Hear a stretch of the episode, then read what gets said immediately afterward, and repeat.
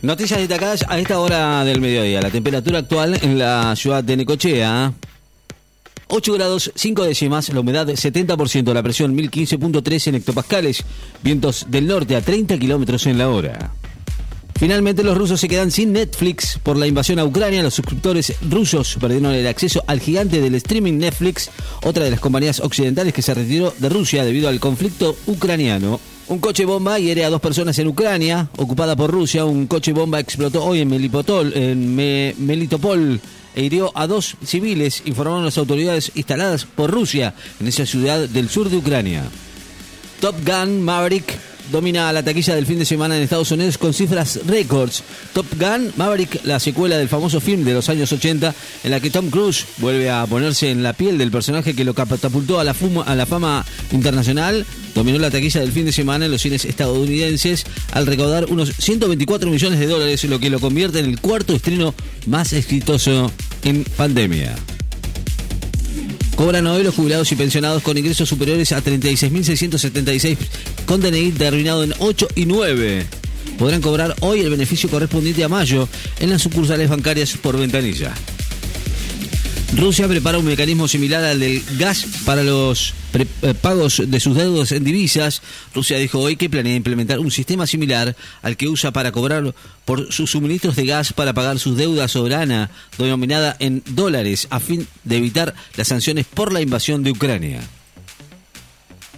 El presidente chino recibe al líder estratega de Hong Kong. El presidente de China, Xi Jinping, recibió hoy en Beijing al futuro líder del territorio semiautónomo chino de Hong Kong, John Lee, y le aseguró la plena confianza del gobierno central, informaron medios oficiales. Recuperan casi todos los cadáveres entre los restos del avión que se estrelló ayer en Nepal. Francia, Márquez y Marilén Castillo, las candidatas a vice para la pulseada de junio, la primera vuelta electoral por la presidencia de Colombia, que dejó a Gustavo Petro y Rodolfo Hernández en el balotaje del 19 de junio, determinó además que la próxima vicepresidencia será ocupada por una mujer, una decisión acorde a los cambios de los últimos años a los que los colombianos llegan igualmente con algunos retrasos. CREPLA que los casos de COVID aumentaron pero con menor velocidad. El ministro de Salud bonaerense dijo que si bien no está bajando la cantidad de casos de coronavirus, descendió la velocidad de contagio y destacó la eficiencia de la campaña de vacunación para hacer frente a esta cuarta ola de la enfermedad que está transitando el país.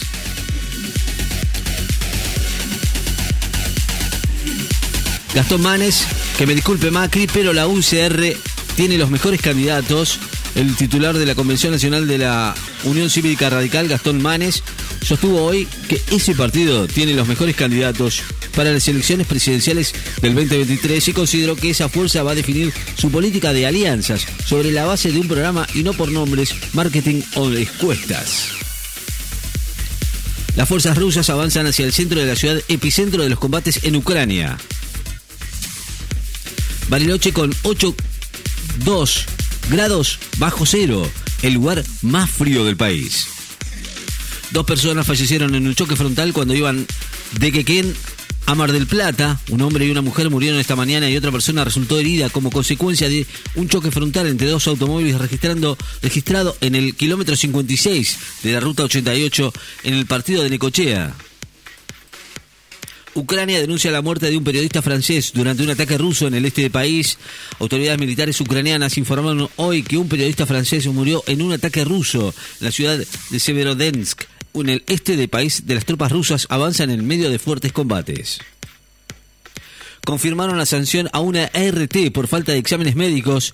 La Cámara Nacional en lo Comercial reiteró hoy que, las eh, que son las aseguradoras del riesgo de trabajo ART las responsables de que se realicen los exámenes médicos periódicos y que deben controlar que los empleadores cumplan con los mismos. La temperatura actual, 8 grados 5 décimas, la humedad 70%, la presión 1015.3 en hectopascales, vientos del norte a 30 kilómetros en la hora. Noticias destacadas en la. Estás informado.